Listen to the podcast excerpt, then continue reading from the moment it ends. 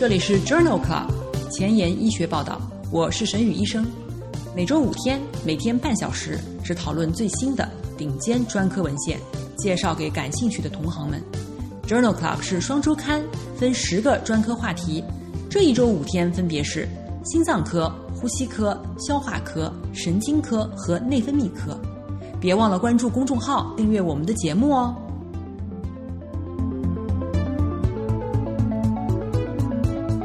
日头条：一，FDA 批准 PD-1 单抗用于治疗晚期食道癌的二线治疗。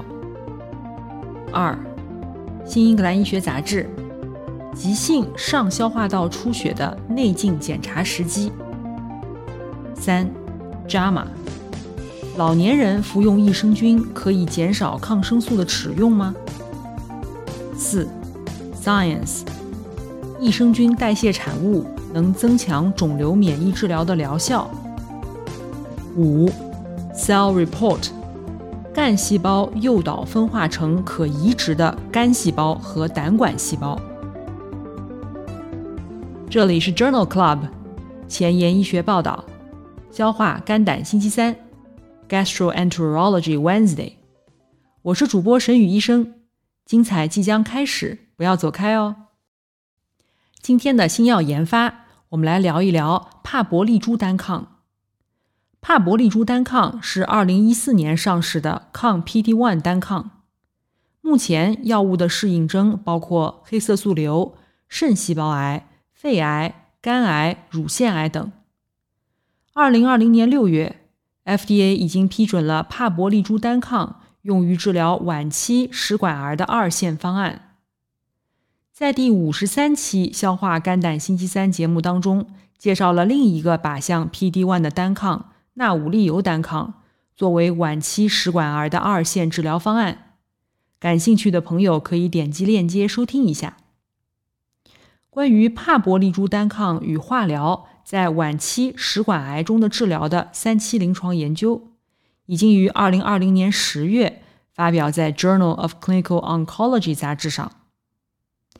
晚期食管癌患者在一线化疗以后复发，预后差，而且治疗选择有限。这个非盲法的三期临床研究纳入了六百多例晚期转移性食管鳞癌或者腺癌的患者，随机进入帕博利珠单抗组，两百毫克三周一次，或者是化疗组。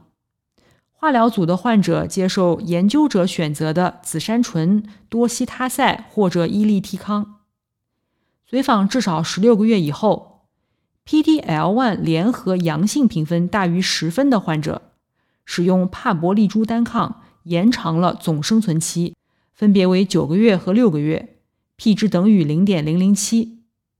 在第十二个月时，帕博利珠单抗治疗和化疗组的总生存率分别为百分之四十三和百分之二十，p 值等于零点零零九五。严重不良事件发生率分别为百分之十八和百分之四十。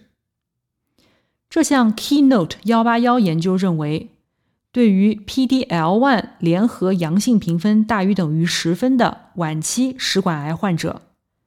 帕博利珠单抗作为二线治疗，可以显著的延长总生存期。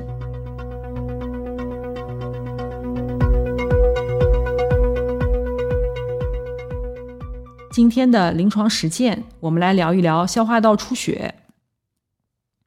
消化道出血是消化科常见的急重症，急性上消化道出血通常表现为呕血、呕吐鲜血。或者是咖啡渣样的物质和或黑便，最常见的原因包括消化性溃疡、食管胃底静脉曲张和糜烂性食管炎。急性下消化道出血通常表现为便血，左半结肠出血往往表现为鲜红色，而右半结肠出血往往表现为深色或者褐红色，可能会有大便。治疗原则包括。一般支持治疗、液体复苏和输注血液制品，处理凝血障碍，管理凝血药和抗血小板药物。内镜诊断和治疗是首选的初始检查。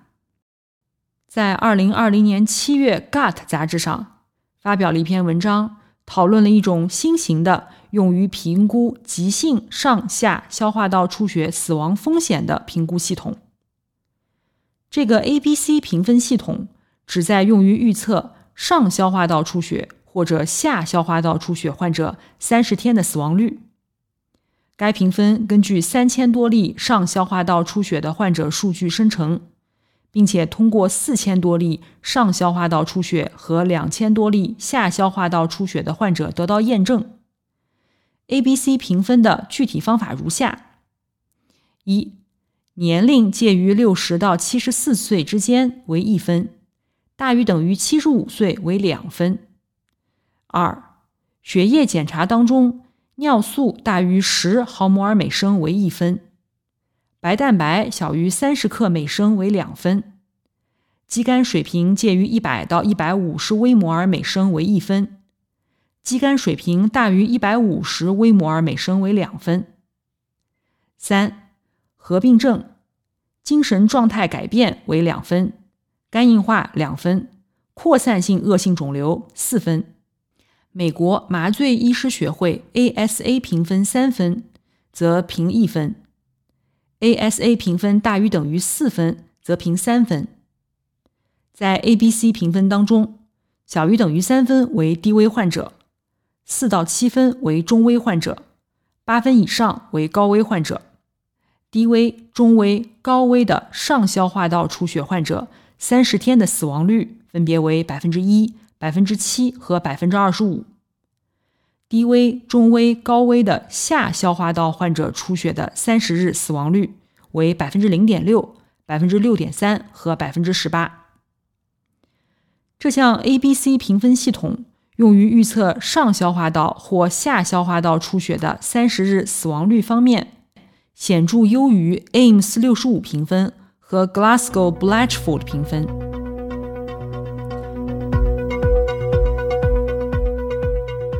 在二零二零年六月的《Lancet》柳叶刀杂志上，发表了一篇 “Halt It” 研究。这篇研究讨论二十四小时高剂量的注射氨甲环酸对于急性肠道出血患者死亡、血栓事件的影响。这是一项国际多中心随机安慰剂对照的研究，纳入了消化道出血的一万两千名患者。随机给予二十四小时持续注射氨甲环酸，维持剂量三克氨甲环酸，持续泵入二十四小时，或者是分入安慰剂组，也就是持续输注生理盐水。随机化五天以后，氨甲环酸组和安慰剂组分别有百分之四的患者死于消化道出血，动脉血栓事件、心梗或卒中在两组之间的发生率相似。分别为百分之零点七和百分之零点八，静脉血栓栓塞事件，比如深静脉血栓或肺栓塞，氨甲环酸组高于安慰剂组，分别为百分之零点八和百分之零点四。这项 HOT It 研究认为，氨甲环酸并没有减少胃肠道出血的死亡率。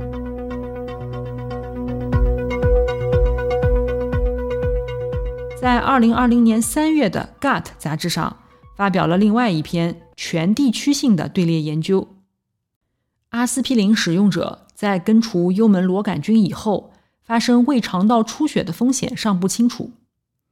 这项研究基于全香港卫生数据库，纳入了以克拉霉素为基础的三联疗法治疗以后的所有的患者，根据阿司匹林的使用情况，纳入了三个队列。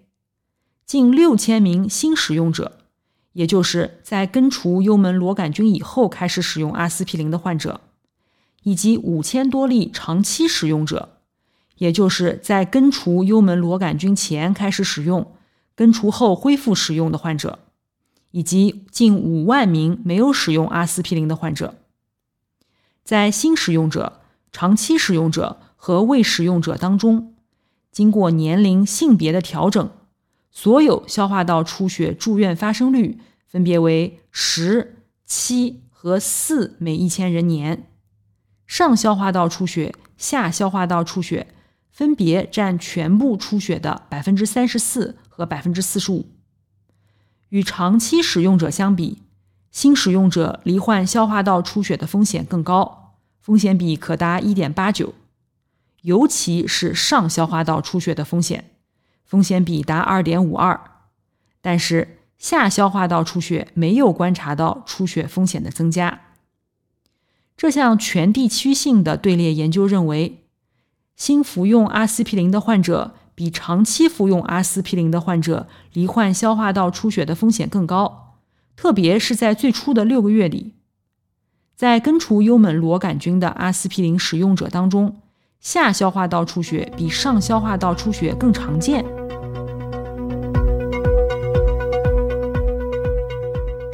今天要分享的最后一篇文章来自《新英格兰医学杂志》二零二零年四月刊上。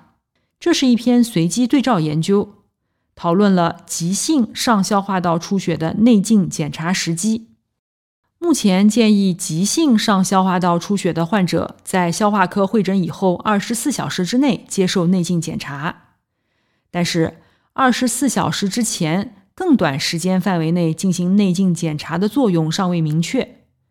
来自香港中文大学的研究人员，为了评价紧急内镜检查是否可以进一步的改善出血或死亡风险高的患者的结局，将有急性上消化道出血，而且 Glasgow Blatchford 评分大于等于十二分的高危患者五百多人，随机分为了两组：六小时内紧急内镜检查组。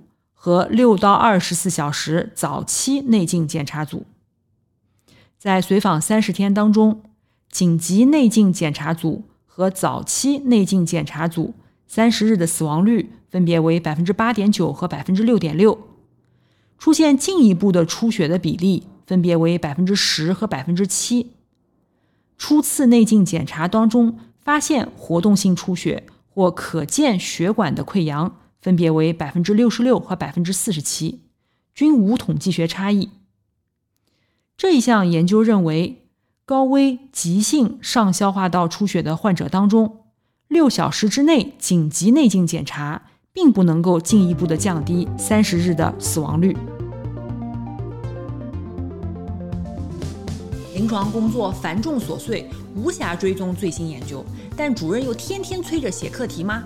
那就订阅播客 Journal Club 前沿医学报道，每周五天，每天半小时，这里只聊最新最好的临床研究。想知道哪一天是你感兴趣的专科内容吗？关注我们的微信公众号 Journal Club 前沿医学报道。今天临床实践的第二个部分，我们来聊一聊益生菌。肠道菌群是一个巨大的生态系统。虽然是健康机体的一部分，但也能够促进疾病的发展。一般有四种方式改变肠道菌群：抗生素、益生菌、益生元和粪便菌群移植。益生菌是指那些对于宿主有益的微生物。市场上销售的益生菌大多来源于食物，比如发酵奶制品。常见的益生菌产品。包括双歧杆菌、乳杆菌、布拉氏酵母菌、非致病性大肠癌细菌等等。虽然数种益生菌制剂有望用于治疗或者预防各种疾病，但是大多数的规模较小，益生菌制剂差异较大，方法学也较为局限，难以得出关于疗效的明确结论。在二零二零年七月的《JAMA》杂志上。发表了一篇随机对照研究，研究讨论的是在养老院的居民服用益生菌是否能够减少养老院老人当中抗生素的使用。这里的益生菌使用的是鼠李糖乳杆菌 GG 和乳糖双歧杆菌 BB 十二。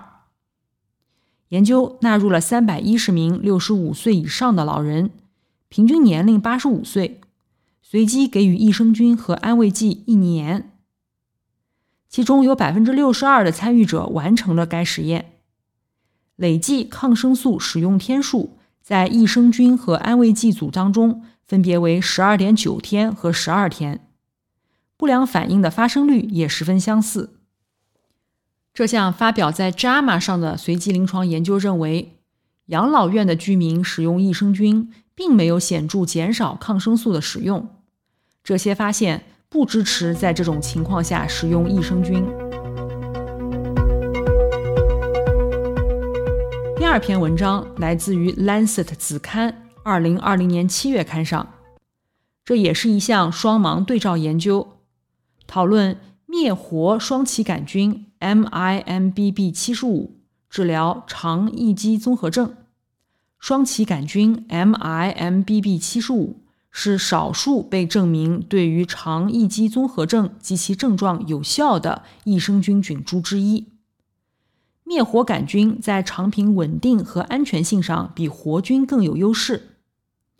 这项研究为了验证灭活菌株对于肠易激综合症的治疗作用。这项为期八周、多中心、双盲安慰剂对照的研究当中，主要的复合终点是在治疗期间至少有一半的时间腹痛改善达到百分之三十，肠易激综合症症状得到充分缓解。八周以后，治疗组和安慰剂组当中有百分之三十四和百分之十九的患者达到了主要复合终点，差异具有统计学意义。最常见的不良事件是腹痛，发生率小于百分之一。这项双盲对照研究认为，灭活的双歧杆菌 MIMBB 七十五能够显著缓解肠易激综合症及其症状，且这种作用是不依赖细胞活性的。今天要讨论的第三篇文章来自于《Gut》二零二零年七月刊上。衰老伴随身体多种功能变得虚弱，虚弱的体质与肠道菌群的改变是同步的。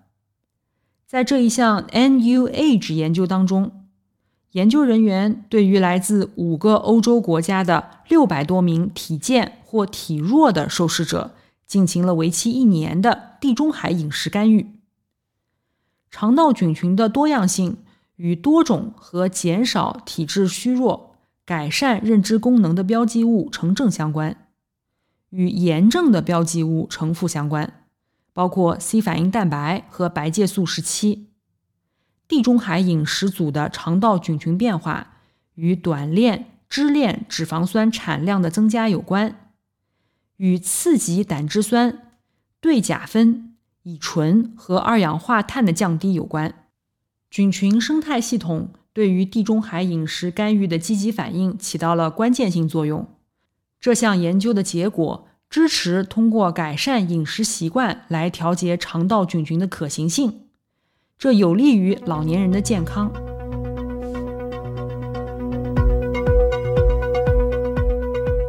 今天分享的最后一篇文章是来自美国胃肠病学会关于胃肠道疾病中使用益生菌的用药指南。这篇文章发表在二零二零年八月的《Gastroenterology》杂志上。益生菌被广泛的用于各种胃肠道疾病的治疗和预防。然而，益生菌产业基本上不受监管，其合理应用方面存在很大的不确定性。这项指南的建议包括：一、为了帮助服用抗生素的患者预防艰难梭菌感染。可以考虑使用布拉氏酵母菌。益生菌适合于艰难梭菌感染发生风险大于百分之十五的患者，证据级别低。二，不要在临床实验之外将益生菌作为抗生素治疗艰难梭菌感染的辅助用药，证据暂缺。三。不要在临床实验之外将益生菌用于治疗症状性克罗恩病或者是溃疡性结肠炎，证据暂缺。四，不要在临床实验之外将益生菌用于治疗症状性肠易激综合症，证据暂缺。五，用于治疗结肠带炎的时候，可以考虑含有以下八种菌株的复方制剂。证据级别很低。六，不要将益生菌用于治疗急性传染性胃肠炎的儿童，证据级别中。七，可以使用乳杆菌和双歧杆菌的复方制剂，用于预防三十七周以前的早产儿或者是低出生体重儿的坏死性小肠结肠炎，证据级别中高。文章还介绍了益生菌的背景和历史。现在研究存在抑制性的问题以及目前的监管状况，并展望了益生菌疗法的未来。有兴趣的朋友可以下载原文阅读。今天的交叉学科，我们分享一篇内分泌科和消化科交叉的文章。这篇文章发表在《Diabetes, Obesity and Metabolism》二零二零年十二月刊上。这是一份前瞻性多中心病例对照研究，目的是讨论通过直接抗病毒治疗清除丙肝病毒以后，二型糖尿病发生率下降。研究纳入了两千四百例丙肝患者，其中百分之四十二为 F 零到 F 二期肝纤维化，百分之五十八是 F 三到 F 四期肝纤维化。这些患者约有五分之二没有经过治疗，约有五分之三接受了直接抗病毒药物治疗。随访三十个月以后，对照组和治疗组的患者二型糖尿病的绝对发病率分别为二十八每一千人年和七每一千人年，p 值等于零点零零一。与对照组相比，丙肝病毒清除。可以使二型糖尿病患者的相对风险降低百分之八十一，p 值等于零点零零一。据估计，每治疗十五例丙肝病毒被清除的患者，就能够减少一例二型糖尿病患者。在丙肝病毒清除的前后，患者胰岛细胞的功能改善，胰岛素敏感性增加。多变量分析显示。丙肝病毒清除与二型糖尿病风险降低独立相关。这一项前瞻性的多中心病例对照研究认为，抗病毒药物清除丙型肝炎，可能是通过恢复丙肝病毒诱导的葡萄糖稳态改变来降低二型糖尿病发病率的。今天的前沿医学，我们来分享两篇文章。第一篇文章是关于益生菌。这篇文章发表在《Science》二零二零年九月刊上。尽管免疫检查点阻断疗法可以使某些实体肿瘤显著缩小，但是对于结肠癌通常无效。微生物菌群可能参与了免疫检查点阻断疗法的疗效，但是机制不清。研究者利用结肠癌的小鼠模型证实了之前的研究结果，也就是双歧杆菌可以显著的增强免疫检查点疗法的疗效。免疫检查点药物使肠道血液屏障的通透性增加，而双歧杆菌生成的肌酐的血液浓度升高，从而使得抗肿瘤 T 细胞通过特定受体发生系统性的激活。之前的研究表明，在接受免疫检查点治疗以后，达到缓解的结肠癌患者当中，双歧杆菌增加的二到五倍。这一结果提示上述小鼠研究结果在人体疾病中的适用性。这项研究证实了肠道杆菌可以影响免疫检查点疗法的疗效。这些研究结果。确定了肿瘤免疫治疗疗效增强的潜在机制，因此可能为改进结肠癌及其他癌症的疗法指明方向。